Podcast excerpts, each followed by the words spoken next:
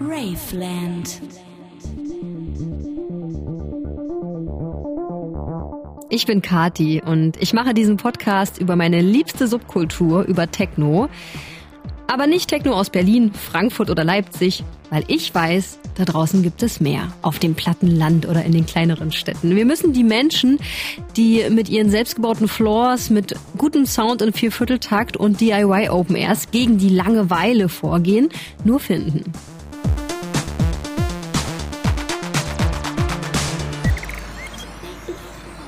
Heute fahre ich nach Thüringen. Irgendwo zwischen Jena und Gera, zwischen der A9 und der A4 liegt die Muna, Deutschlands ältester Dorf-Techno-Club.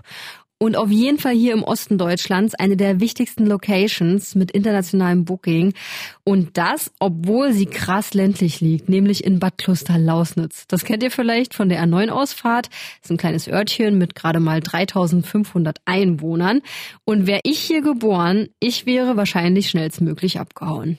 Und genau deswegen will ich die Geschichte erzählen, weil ich selbst mit wehenden Fahnen nämlich aus meiner brandenburgischen Heimatstadt Eberswalde geflohen bin. Und ich blicke schon manchmal zurück und stelle mir vor, wäre es da vielleicht cooler, wenn ich geblieben wäre. Ich habe meine Heimat nämlich im Stich gelassen. Ich bin lieber in die Großstadt, erst nach Berlin, dann nach Leipzig gezogen, wo ja auch alles schon da war, vor allem eine vielseitige Techno-Szene.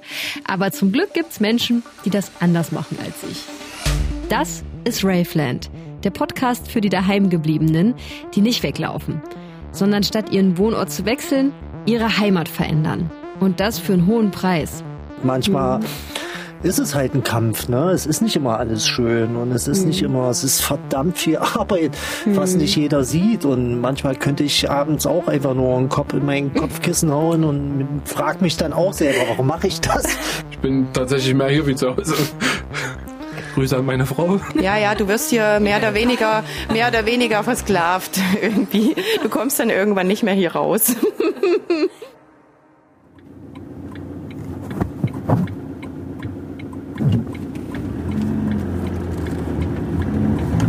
Nehmen Sie die Ausfahrt. Krass, ey, hier ist überhaupt nichts los. Bitte abbiegen auf zum Jugendwaldheim. Es ist so eine schmale Straße, die führt in einen ganz, ganz grünen Wald. So am Rand von Bad Kloster-Lausnitz. Und normalerweise ist hier Stau, also zumindest äh, wenn das Mula Open Air hier ist.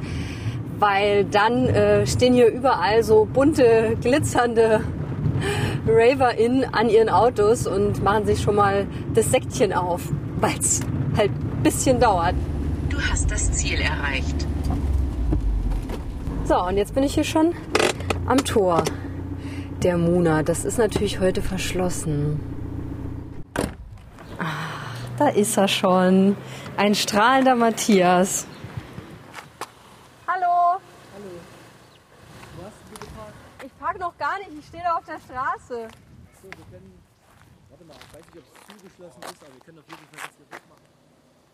Nee, das ist nicht zugeschlossen. Hallo. Na? Na, sag, ja. Schön, dich zu sehen. Ebenfalls.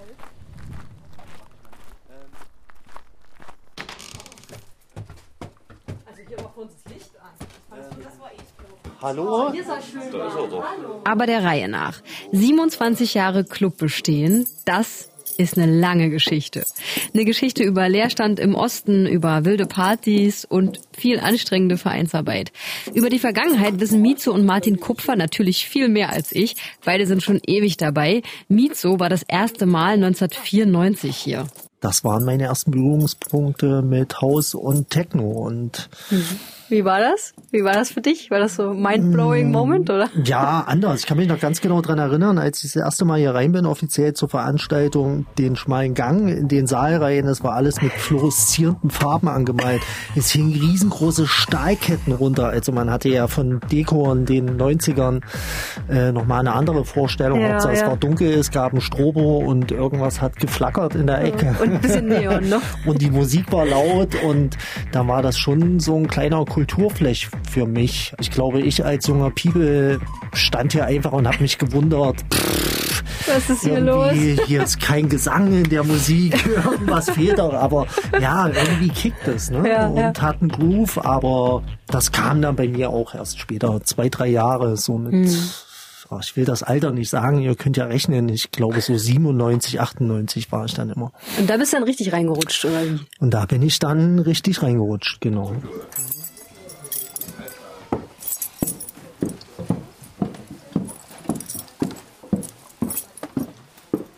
Hier kommt man als Normalsterblicher eigentlich nicht hin. Genau. Was für ein geheimer Raum? Das ist das Studio. Ich wollte euch fragen, ob wir das mal ein bisschen lauter für mich machen können.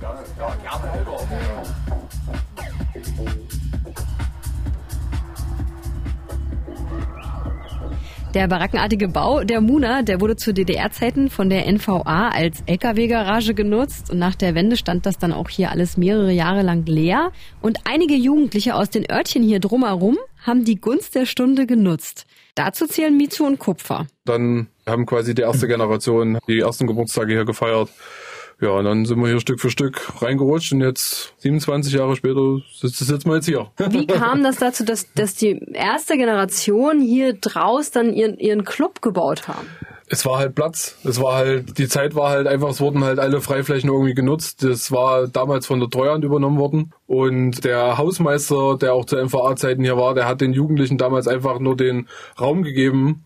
Und die haben halt eine Location gesucht, wo sie ihren Geburtstag feiern konnten. Und da alles ja leer stand, haben die das, sag ich mal, zur Verfügung gestellt gekriegt für einen sehr schmalen Taler und ohne große Auflagen. Und ja, das war auch tatsächlich so ein bisschen, äh, weil der Hausmeister da auch Interesse dran hatte, auch die äh, Jugend da ein bisschen zu, zu fördern. Und dann ist man halt geblieben. Ich kann mir das so gar nicht vorstellen, weil bei, bei mir gab's das nicht mehr, dass da irgendwie irgendwas leer stand und dann konntest du da über so eine Verbindung sagen, ey, wir, wir machen jetzt daraus einen Club, ne? Das waren halt die wilden 90er. Also es hätte ja auch keiner gedacht, dass wir nach 27 Jahren immer noch hier sitzen Ja. und dir das jetzt erzählen können. Also Das stimmt, ja. es war ja eine vogelwilde Zeit. Also vielleicht gab's das schon auch bei uns in Eberswalde, aber ich kannte keine so coolen Leute, die in leerstehenden Gebäuden Technopartys gemacht haben. Stattdessen ist man in so eine Großraumdisco gegangen und äh, das, äh, sorry dafür, war mir viel zu prollig. Ist als junges Mädchen auch überhaupt nicht schön. Man fühlt sich so ein bisschen wie auf dem Viehmarkt und alle sind super besoffen. Selbst was am kulturellen Angebot der Stadt zu verändern, auf die Idee bin ich ja irgendwie nicht gekommen. Aber baulich habt ihr doch auch total viel verändert, oder? Ich kann mich erinnern, meine allererste Bauaktion auf der Muna war wirklich 1995 und hier einfach vor einem totalen Scherbenhaufen stand, äh, voller Spiegel im Foyer und irgendjemand angefangen hat, im Foyer die Spiegel zu kleben. Wirklich das ganze Foyer, wir sind vorhin durchgelaufen. Es ist ein relativ großer Raum. Es Ja. war einfach alles voll mit Spiegelscherben und wir haben krampfhaft dieses Mosaik der Spiegel an die Wände geklebt und das war eigentlich meine erste bauliche Aktion auf der Muna. Aber Genau. das war 94, die kleben ja immer noch. Ja 95 glaube ich war das. Also die ersten Partys waren definitiv schon durch. Und wann wurde denn aus dieser äh, aus dieser Gruppe äh, von von irgendwie losen Leuten, die hier ihren Geburtstag feiern wollten, dann ähm, Moonray Spirit e.V. Ne, das war so ein bisschen die Auflage von, von damals, dass äh, aus diesem aus diesem wirren Haufen, um sich halt auch Mietverträge und irgendwie andere, dass es da eine Rechtsform gibt und das war dann halt der Verein und da hat es dann halt angefangen und dann wurde aus dieser Geburtstagsgesellschaft dann ein Verein und der wurde dann halt über die Jahre irgendwie weitergeführt. Könnt ihr das so einschätzen? Was ist so die Bedeutung der Muna in der Region? Ne, 50-50. Die einen feiern es total und sagen, das ist wichtig, weil es quasi so der letzte Leuchtturm, der das irgendwie noch so zwischen äh, Jena, Leipzig, naja, was ist denn dann Nürnberg und also wir sind halt so zentral und, und die anderen finden das halt total unschön, sage ich mal, weil die halt eher so durch diese, sag ich mal, manche Pressen auch aus der Vergangenheit beziehen sich halt immer nur auf irgendwelche Substanzen, die halt äh, die Gäste halt konsumieren oder auch nicht. Und zu den neuen Veranstaltungen sehen, aber die, sage ich mal, 350 Tage im Jahr äh, die halt hier was komplett anderes passiert Okay. nicht. Also das ist halt, wenn ich Die, immer die Presse schreibt, dass hier äh, Drogendelikte stattfinden, Genau. oder habe ich noch nie gelesen? Genau. Na, ist wahrscheinlich die regionale Presse. genau. So, naja, es ist Das ist denen dann eine Meldung wert. Genau, ja? nee, das ist immer eine Meldung wert. Also ich sag mal so, wenn jetzt in einem äh, Maibaumsetzen, Fasching oder irgendeinen örtlichen, wenn da zehn Leute besoffen heimfahren, da interessiert das keine Sau. Wenn die hier irgendeinen Typen einen rausziehen von den, keine Ahnung, 300 Gästen, die wir haben, und der hat irgendwas einstecken gehabt, dann steht das am nächsten Tag in der Zeitung. ist ja krass. So, und das ist halt, Und da steht dann aber nicht, dass es hier eine Skaterbahn gibt, oder? Nö, nee, nee. Das also Okay. mittlerweile versuchen wir das natürlich auch immer wieder aufzuarbeiten. Das ist alles ein bisschen mühselig, weil auch da ein Interesse da sein muss. Wir äh, tappen uns immer wieder dabei, dass wir zwar versuchen, da auch Gesprächsangebote zu geben, aber wenn da kein Interesse dafür da ist, dann kann man das anbieten, wie man das will. Also, oder wir haben es doch selber schon gemerkt, dass die äh, in Schulen, wenn dann Drogenprävention gemacht äh, wird, hier regional wird, werden wir auch tatsächlich angebracht. So, und dann steht man halt auch da, denkt mir, also was erzählt ihr den Kids? Hier sind, Ja. keine Ahnung, das ganze Jahr ist ja absolutes Familienprogramm, weil wir alle mit unseren eigenen Kids und alle hier Ja, irgendwie in, in einer riesen Kommune leben. Und nur weil das, sag ich mal, auch von mir aus ein Teil der elektronischen Musik ist und die Leute das halt wollen oder nicht wollen. Ich meine, wir haben da ein klares Statement dagegen, dass das hier bei uns nicht gibt. Hm, okay. Aber es wird halt anders dargestellt, so. Und das ist halt immer ein bisschen schwierig. Ja krass, ne? Und für dich so persönlich, kannst du das mh, so beschreiben, was die Muna für dich persönlich ist? Zu Hause. Punkt. Trifft's. Ja, also ich bin tatsächlich mehr hier wie zu Hause. Grüße an meine Frau. Hallo Katrin. Ja, das ist ja, also mehr wie zweites Zuhause, weil es halt auch schon über die ganzen Jahre noch so intensiv und wie gesagt, das ist auch alles mit sehr, sehr viel Idealismus verbunden. Ja. Und ähm, was sagst du, wie wichtig ist so Kulturarbeit hier in der Region, die ihr ja macht? Also ich meine, es ist ja Kulturarbeit. Also na, natürlich sehr, sehr wichtig. Also ist halt auch nicht wegzudenken, um halt auch einfach Perspektiven aufzuzeigen. Und ich denke, Räume zu schaffen für junge Leute, die heranwachsen, wo sie sich selber ausprobieren können und das machen können, worauf sie einfach Lust haben, um einfach eine gewisse Subkultur am Leben zu erhalten. Das ist ganz, ganz wichtig. Und ich denke, in der heutigen Zeit wird darauf auch einfach kein Wert mehr gelegt. Es ist alles Akkord, es ist alles optimiert, alles auf du musst, du musst ausgerichtet. Ja, wir müssen hier auch, ganz, ganz klar, ne? wir haben ein riesen Gelände, was wir erhalten müssen, aber diese Vision und diesen Traum einfach noch zu haben, dass man es doch vielleicht anders machen kann, das ist verdammt viel wert und Total, dafür ja. lohnt es sich zu kämpfen. Auf alle Total. Fälle. Und manchmal ist es halt ein Kampf, ne? Es ist nicht immer alles schön und es ist nicht immer, es ist verdammt viel Arbeit, was nicht jeder sieht und manchmal könnte ich abends auch einfach nur einen Kopf in mein Kopfkissen hauen und frag mich dann auch selber, warum mache ich das? Warum mache ich das? Es gibt immer nur Probleme, warum mache ich das? Aber ja, genau deswegen.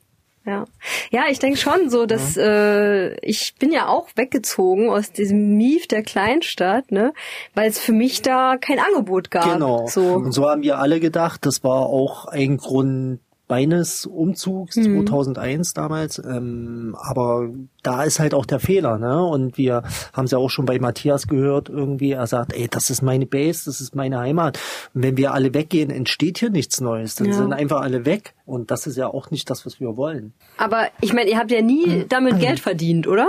Das ist das Nee. ist auch ehrenamtliche Arbeit, was Nee. ihr hier macht, oder? Seit Es 27 ist Jahren. alles ehrenamtlich. Von pff, vom Einlass bis zur Bar, es ist ehrenamtlich. Also wir haben es ja wirklich geschafft, keine Mitgliedsbeiträge bis Corona kam ähm, zu erheben, weil sich der Laden einfach selber getragen hat. Aber wenn man, also um das nochmal nur zusammenzufassen, wenn man nie äh, mal äh, einen Fuffi mitnehmen konnte für seine Kulturarbeit, die man hier leistet, ob das an der Bar ist oder ob das Baumaßnahmen sind, ob das Musik machen ist, Ja. wofür macht man es dann? Sind wir jetzt schon wieder beim Thema Idealismus? Ja, Naja, ja Für klar. das, für, Klar. Ende für das, für, Ich habe auch lange überlegt, Naja, Martin, danke, ja, aber naja. mir fällt nichts anderes ein. Es ist Idealismus, es ist unsere Welt so zu erhalten, wie wir sie uns vorstellen. Und wir haben hier ganz einfach die Möglichkeit dazu. Das Gerade sich- in dem genau. Bezug, das ist unser Gelände, ey, wow. Wir können sagen, das ist uns. Alles, was hier passiert, wir entscheiden das. Und wir können uns so verwirklichen und so in die Öffentlichkeit treten, wie wir es für richtig halten. Und Ja, und halt auch für nachfolgende Generationen. Wie gesagt, dass Genau. die Kids halt auch den, die Möglichkeit haben, in solchen Räumen groß zu werden, wie wir das auch früher konnten und, und, und. Also am Ende ist es alles immer auf Idealismus runterzudampfen. Jeder persönlich hat so seinen eigenen Grund, aber das ist so, sag ich mal, das, was uns irgendwie eint. Ja. Dass wir halt einfach irgendwas schaffen wollen, wo dieser Wahnsinn, der, sag ich mal, überall auch teilweise ist, das einfach mal ein bisschen reduziert wird und man halt einfach mal sich in seinem Sein irgendwie hingeben kann. So, so, so ein bisschen sein sicherer, sein sicherer Hafen genau. hier. Am Ende ja.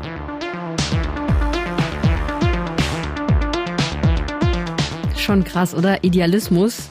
Das haben wir alle drei jetzt mindestens zehnmal hintereinander gesagt. Und ich glaube, dieses Idealismus-Thema in der Subkultur, das ist auch immer so ein bisschen zweischneidig.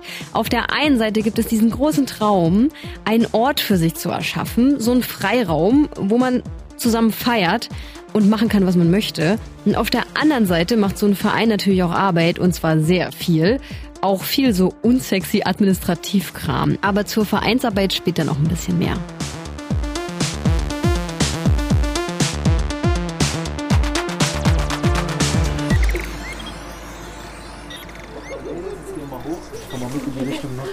Folgen dir, Matthias. Ja, gut, dann geht's noch vor. Sein Name ist ja eben schon gefallen, Matthias, Matthias Kaden.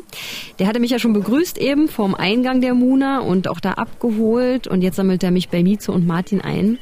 Und wir gehen schön raus in die Sonne, weil die Muna, die besteht ja nicht nur aus zwei Floors, sondern es gibt eine riesengroße Wiese, wo dann auch immer alljährlich das Open Air stattfindet und auch hier so ein richtig niceen Outdoor-Backstage mit Bänken, einem kleinen Bach, der da durchfließt, ein großer überdachter Holzhaufen. Alles ist so ganz gemütlich und wirkt auch so selber zusammengezimmert.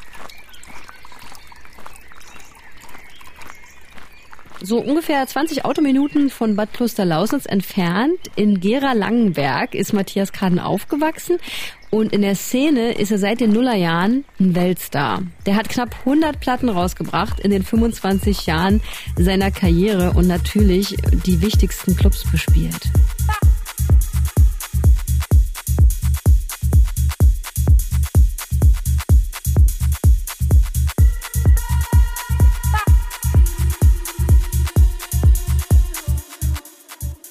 Ich habe das auch immer ein bisschen gefeiert, dass so jemand aus den neuen Bundesländern so groß wird. Das ist so eine Art weirder Lokalstolz von mir. So ganz wird man den Osten in sicher nicht los. Und ich will wissen, wie schwer ist das, aus so einem, sorry, Kaff so weit zu kommen?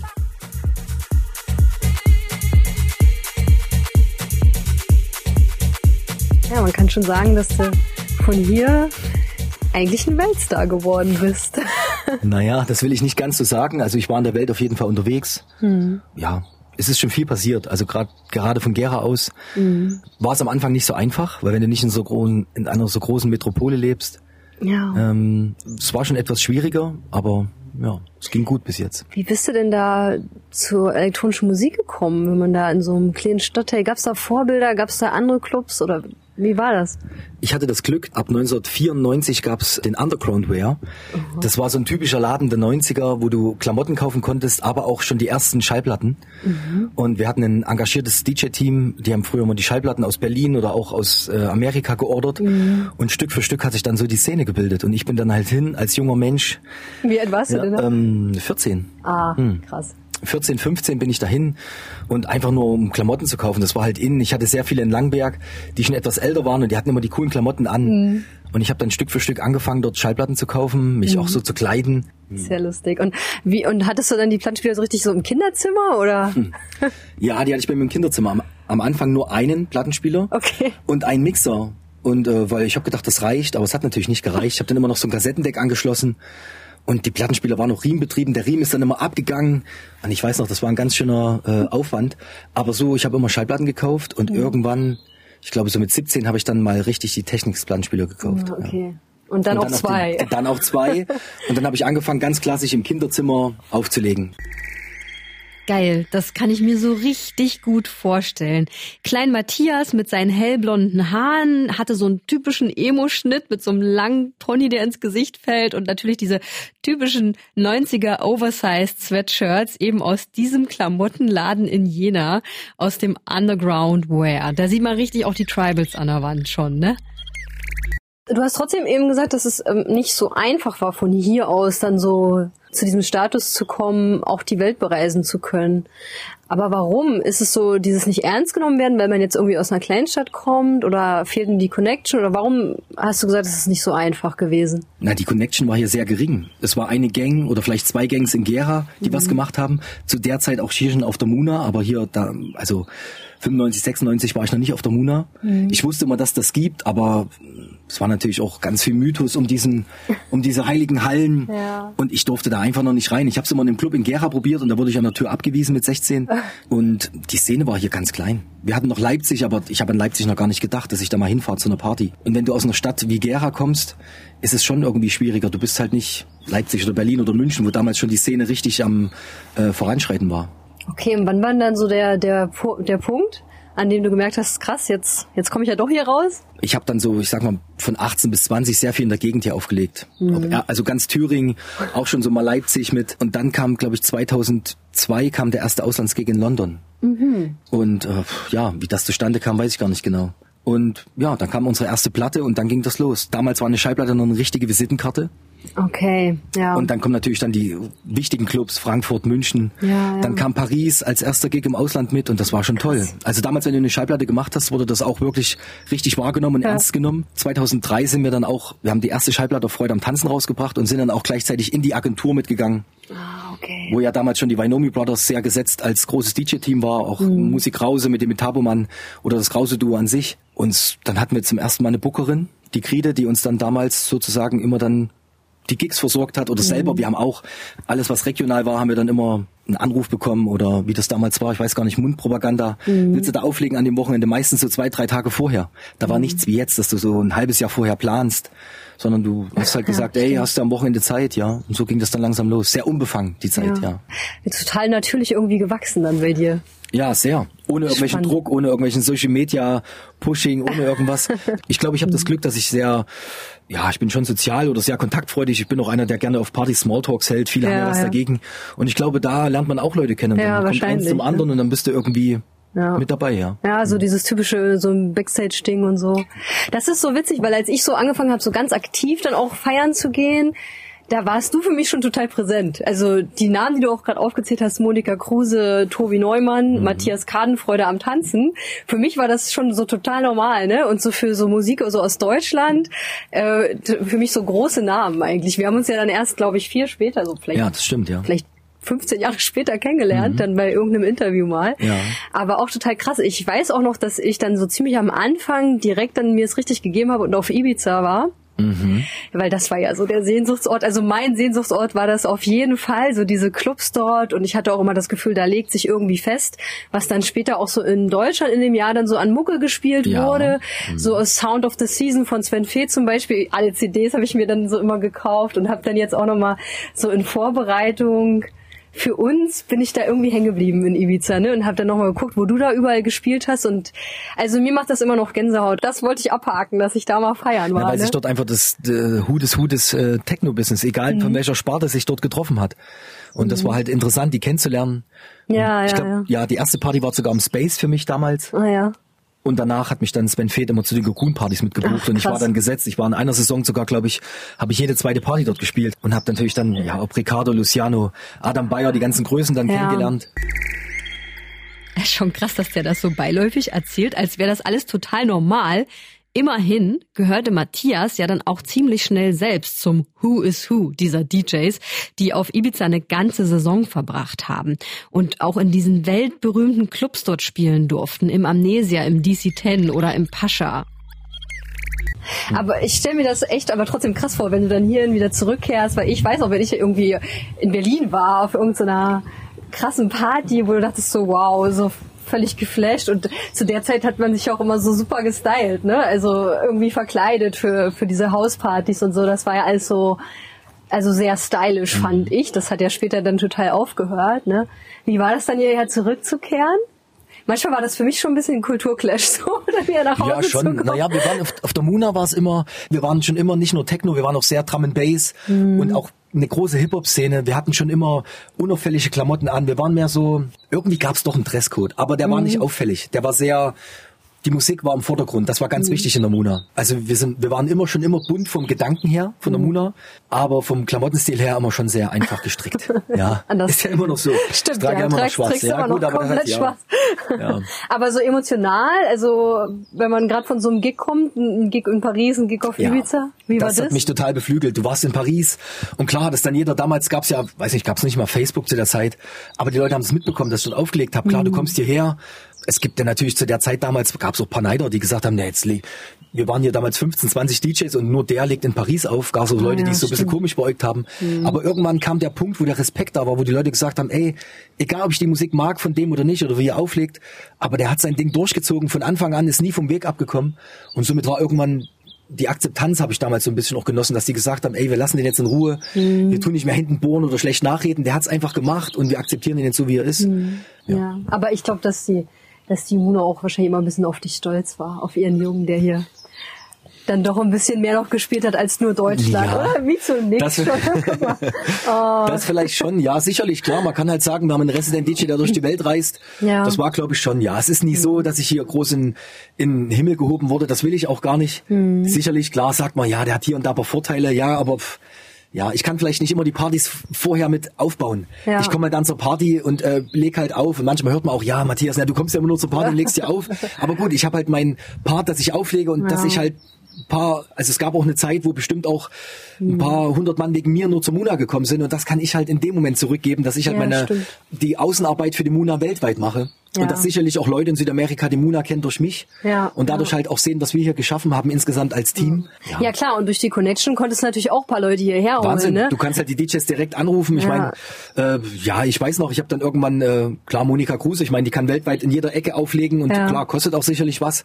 Und ich habe es irgendwann mal geschafft, die auch hierher zu holen. Wir haben zusammen auf einem Gig gespielt, zufällig einen Tag vorher, dann haben wir sie ins Auto gepackt und sind irgendwie fünf, sechs Stunden hier zum Gig gefahren. Das war einer der lustigsten Nächte mit. Aus Ja. Berlin oder aus München hast du den Ähm, so nee, aus, ähm, nee, da, der Gig war vorher, boah, ich weiß gar nicht irgendwo. irgendwo weiter weg. Wir sind fünf Stunden bisher gefahren auf irgendeinem Festival, vielleicht so Frankfurt oder vielleicht irgend so ein Festival, ich weiß gar nicht genau. Okay.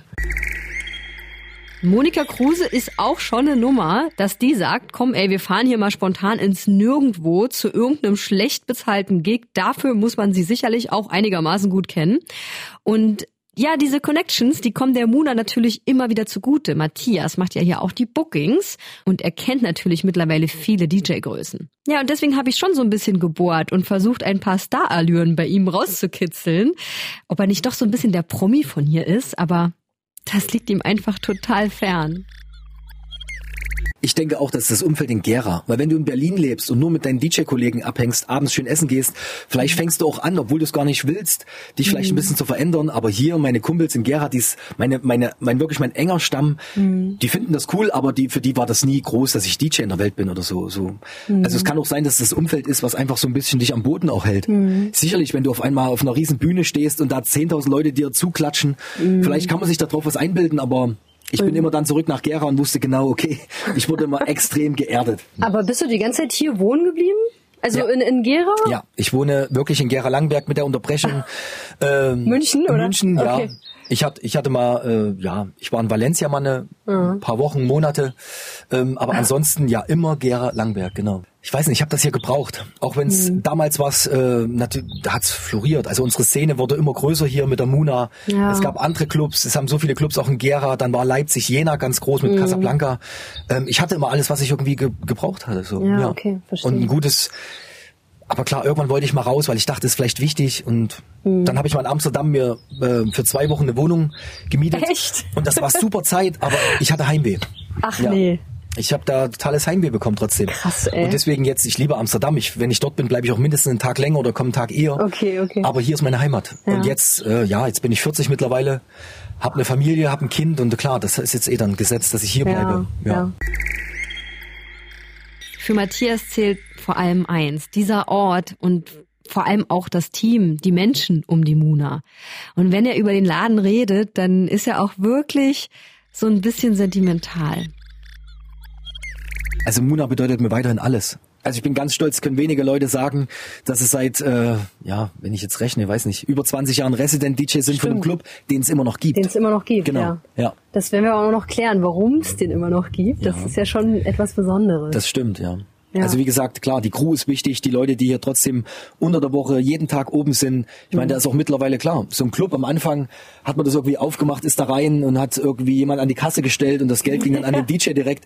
Heute ist natürlich Bürokratie. Wir werden natürlich auch, wir müssen natürlich eine Steuererklärung machen, alles. Da ist so viel hinten dran, was viele Leute gar nicht sehen, was man vielleicht weiß, aber was man nicht sieht. Und die, die das, wir machen das alle weiterhin unentgeltlich. Und das ist auch das Besondere hier an der Muna. Sicherlich bekommen die DJs in Obolus, dass sie du, auflegen. du aber anscheinend nicht.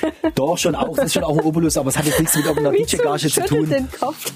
Das hat nichts mit irgendeiner, das macht man halt gern. Einfach nur, dass es die Muna weitergibt. Und dadurch, dass viele DJs sich darauf einlassen, auch große Ja. DJs, die sagen, wir halbieren jetzt die Gage, konnte das Haus bis jetzt bestehen.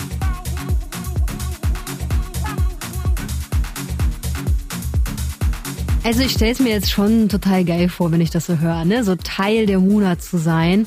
Alle, mit denen ich hier spreche, die schwärmen ja auch nur davon. Die Partys sind gut, es gibt viele Gleichgesinnte, die hier zusammen richtig was wuppen.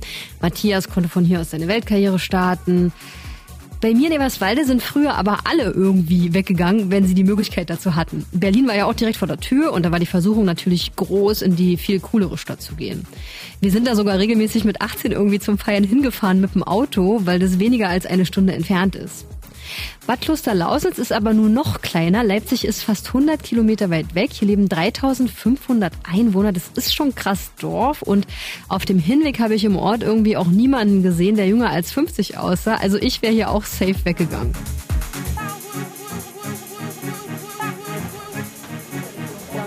Umso mehr überrascht es mich dann doch, dass es eine neue Generation Muna hier gibt. Zu der gehören Uta und Feli. Die sind nämlich beide noch recht neue Vereinsmitglieder. Matthias stellt mir die jetzt noch vor. Also gefühlt war ich heute schon in zehn verschiedenen Räumen. Kleines Labyrinth.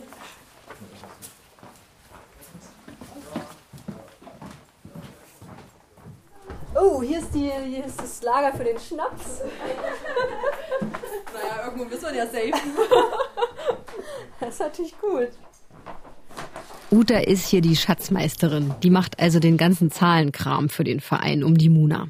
Ich habe das ursprünglich mal gelernt vor 20 Jahren. Also ich bin Steuerfachangestellte und auch Betriebswirt und deswegen war ich dann schon auch, sag ich mal, prädestiniert dafür. Wie praktisch. Ja. Hättest du dir das ausmalen können? Ich meine, du bist ja vielleicht auch als Gast oder so hier angekommen. Genau, also ich glaube, ich war das erste Mal auf der Muna. Ich hatte vorher früher nie mit der Muna zu tun. Für mich war das halt immer so weit, ganz weit weg und ich wusste auch nicht, dass das ein Verein ist. Und ich bin das erste Mal 2010 hier gewesen mit einer Freundin und dann immer mal zu privaten Geburtstagen. Ja, und dann hat sich das so entwickelt. Krass, Also- wurdest du so richtig mit reingezogen. ja, ja, du wirst hier Eh mehr oder weniger, mehr oder weniger versklavt irgendwie. Du kommst dann irgendwann nicht mehr hier raus. Ich weiß ja, dass du das nicht negativ meinst. Nein, nein, nein, nein. Nein, nein, das ist so hier der Running Gag irgendwie, ne? Mit dir wird erzählt, oh, hier, komm hier, ist schön, Party. Und dann hast du die Kette dran. Ja, und dann machst du die Steuererklärung für den Verein. Genau. Das war ja eine genau. super Party. Okay, Ja. verstehe. Feli macht Pressearbeit und da ist sie wirklich durch ihr Hobby geradezu in die Sache reingerutscht. Ich war auf einer Veranstaltung, das war auch kurz nach meinem 18. erst, und ich wurde direkt angesprochen, weil ich zu dermaligen Zeit immer mit Kamera rumgerannt bin. Und, Gibt's doch nicht. und wurde angesprochen, ob ich nicht für die Muna Bilder machen möchte. Das war 2013 und äh, ja, so bin ich da reingerutscht und ähm, erst immer mal zur Veranstaltung halt fotografiert und dann irgendwann mit Veranstaltungsaufbau gemacht, war auf dem Parkplatz Ordner gemacht. Ja, und irgendwann kam dann die Vorstandsposition mal kurzfristig. Und, ähm, Aber ihr wohnt schon jetzt hier in der Nähe. Ihr fahrt jetzt nicht ja. irgendwie aus Jena äh, hier raus, nee. oder? Also ich wohne in Hermsdorf, Uta wohnt auch nicht weit weg. Das ist äh, Genau, wir wohnen eigentlich glaub, quasi um die Ecke. Ja, ist auch krass, dass sich so Freizeit so vermischt mit was, was sich ja wahrscheinlich dann doch wie Arbeit anfühlt, oder? Ja, also natürlich gibt's auch Höhen und Tiefen, gell? Also manchmal denkst du dir auch so, wie schaffe ich das überhaupt alles? Neben meiner Arbeit, neben meinen Hobbys, die ich sonst noch so habe. Wir haben ja auch beide Pferde. Also wir sind ja auch noch hobbymäßig ziemlich habt eingespannt. noch, ihr habt noch Zeit für Hobbys. ja. wir nehmen uns die Zeit, Ja, genau. krass, so. ja. Genau. Also man muss da auch mal was anderes sehen. Aber es gibt ja sicherlich einen Grund, warum, warum ihr es trotzdem macht, weil ich meine, ihr, es ist ja freiwillig, ne? Ja. Und ihr seht jetzt auch nicht so aus, als ob ihr jetzt total unglücklich seid, dass ihr irgendwie äh, vom. Moonray Spirit e.V. Äh, Aufgaben habt. Nee, das nicht. Also das ist natürlich eine Sache von Idealismus. Man hat ist da halt einfach reingewachsen und ähm, das macht Spaß. Es ist eine große Familie und man kriegt ja auch das Feedback eigentlich von den Gästen. Also wenn nicht gerade Corona wäre. Das ist schon cool und das ist eigentlich auch das, was uns so antreibt, ne? Die Leute eigentlich, also unsere Vereinsmitglieder auch. Wir sind ja auch zum großen Teil miteinander befreundet, gute Freunde. Viele von meinen besten Freunden sind mit hier. Ja. Und ähm, dadurch ist das natürlich nochmal, naja, es hat halt viel mit Emotionen zu tun. Ne? Ja, du bist halt schon vorstellen. sehr, sehr verbunden. Gibt's denn auch so ein bisschen so einen Generationskonflikt? Weil ich finde ja so die Leute aus den 90ern, ich finde das toll dazu zu hören, aber ich habe das natürlich nicht erlebt. Ne? Ich, Ja, ich stand da nicht, stand da nicht vor dem leeren äh, Munitionsnachschubsanstalt und habe gedacht, so geil, wir machen jetzt hier und alles war wild. Also gibt's da so, habt ihr auch so äh, interne Konflikte dadurch oder Ja. nehmt ihr euch jetzt so an als die Neuen? Naja, klar gibt's da immer mal Streitigkeiten. Also das ist, glaube ich, auch in jedem Verein so und ich glaube, das ist auch egal, ob das jetzt äh, alt und jung ist. Also das sind halt so viele Meinungen, die da einfach aufeinandertreffen, so viele unterschiedliche Erfahrungen und so viele unterschiedliche Persönlichkeiten. Wir sind ja über 100 Mann im Verein. Klar, davon sind nicht immer alle hier, aber Ja. auch selbst der Kern, das sind so auch starke Persönlichkeiten, die das natürlich hier voranbringt, aber da findet sich immer irgendwie ein Nenner. Man muss halt einfach Kompromisse eingehen. Ja, ja. Das ist es. Ja, ich glaube, deswegen existieren wir auch einfach schon so lange, dass wir einfach immer wieder über die Generationen hinweg, teilweise sind das ja jetzt schon drei Generationen, die teilweise hier oben sind gleichzeitig. Krass, ne? Da die älteren Generationen sind über 50. auf Ja, genau. Fall, ne? Also es sind dann schon die Opas und Omas. Toll, ja. Und dann sind die bis zum, ja, bis zu den Kindern. Es ist alles vertreten irgendwie und durch diesen großen Familienzusammenhalt in dem Sinne. Schon geil. Mit den Eltern kann man auf der Muna feiern gehen, weil die den Laden in den 90ern aufgebaut haben. Wo gibt's das schon? Mittlerweile ist mein eigener Papa übrigens auch durch mich so ein bisschen angesteckt und mag House und Techno, wenn es nicht zu schnell ist. Vielleicht sollte ich mit ihm mal auf eine Party gehen. Das wäre sicher eine ganz neue Erfahrung. Utas und Felis Eltern gehören allerdings hier nicht zur ersten Generation der Muna. Also das ist schon mal nicht der Grund, warum die beiden hier geblieben sind. Warum, warum seid ihr jetzt hier? Warum wohnt ihr nicht in Leipzig, Berlin, Jena? Wegen unseren Pferden. Ja, das könnte ich verstehen. Das kannst du nicht haben in einer Großstadt, so ein Hobby. Also wir sind ja beide hier aufgewachsen in der Nähe. Bei mir ist es zum Beispiel die regionale Verbundenheit einfach. Ich wollte hier nie weg. Ich habe hier in der Nähe, also ich habe in Gera studiert. Ich habe hier Arbeit gefunden. Und äh, für mich stand es auch nie zur Debatte, hier irgendwie wegzugehen. Was, was bedeutet die Muna für euch? Wir haben, wir haben auch noch fünf Minuten, ne? Du kannst, ja, kannst du dir jetzt überlegen, was du da jetzt sagst. Oder schweigt. Hast du jetzt eher Schwierig. vieles im Kopf oder eher wenig? Vieles, vieles und ähm, ja, Freundschaft vor allen Dingen, ganz wichtig. Und ja, gemeinsam was auf die Beine stellen und dieses Gefühl, dass man halt Menschen was gibt und dann eben auch was wiederbekommt. Ich glaube, das ist so ein so ein ganz großer Punkt, ne? Wenn du dann die die leuchtenden Augen der Gäste siehst, die sich oder die dann zu dir an die Bar kommen und sagen, oh, das ist so schön bei euch und es ist es macht so viel Spaß und wir kommen zu jeder Party, weil es so geil ist und ich glaube, das ist so das, was uns da wirklich was das so bedeutend macht.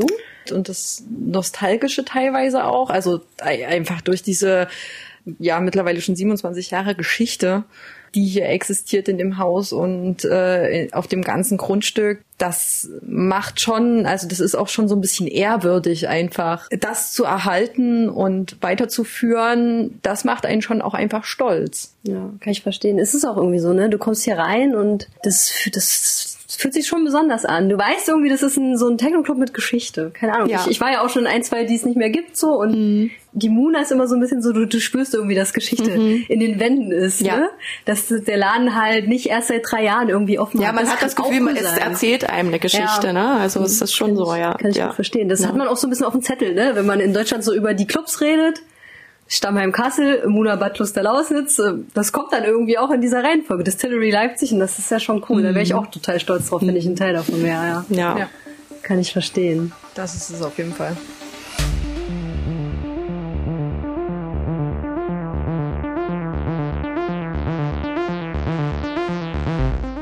Ich könnte ewig hier rumhängen mit den Muna-Menschen, aber irgendwann muss ich mal nach Hause. Und im Auto kann ich das nochmal alles so für mich ein bisschen einordnen.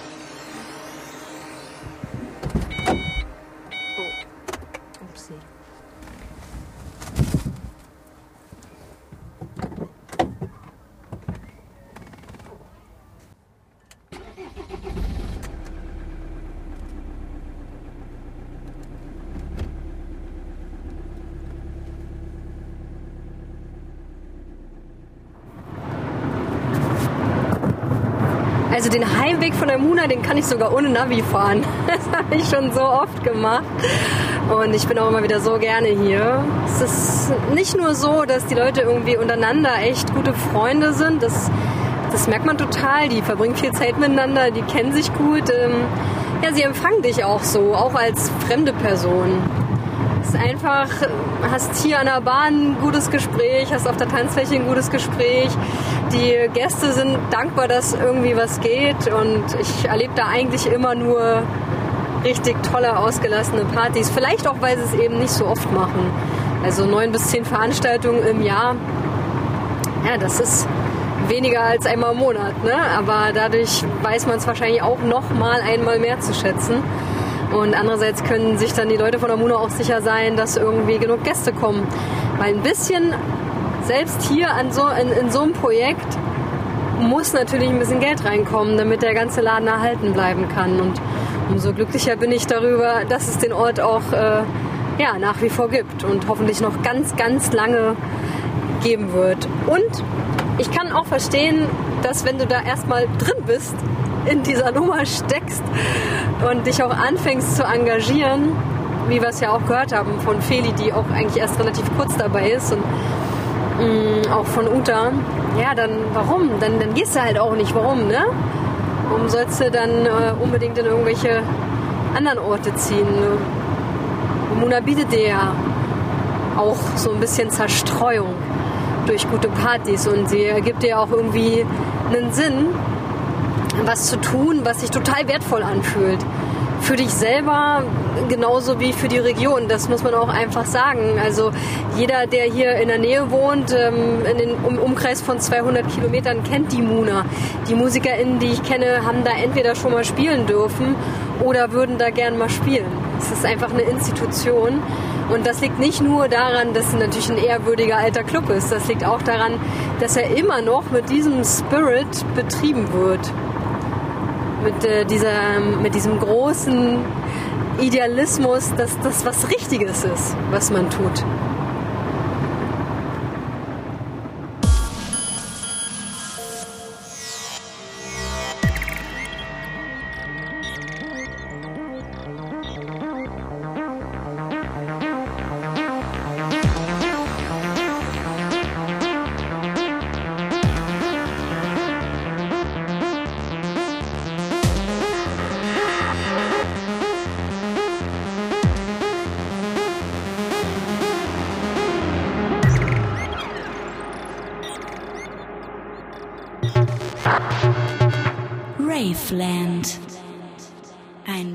Podcast von MDR Sputnik.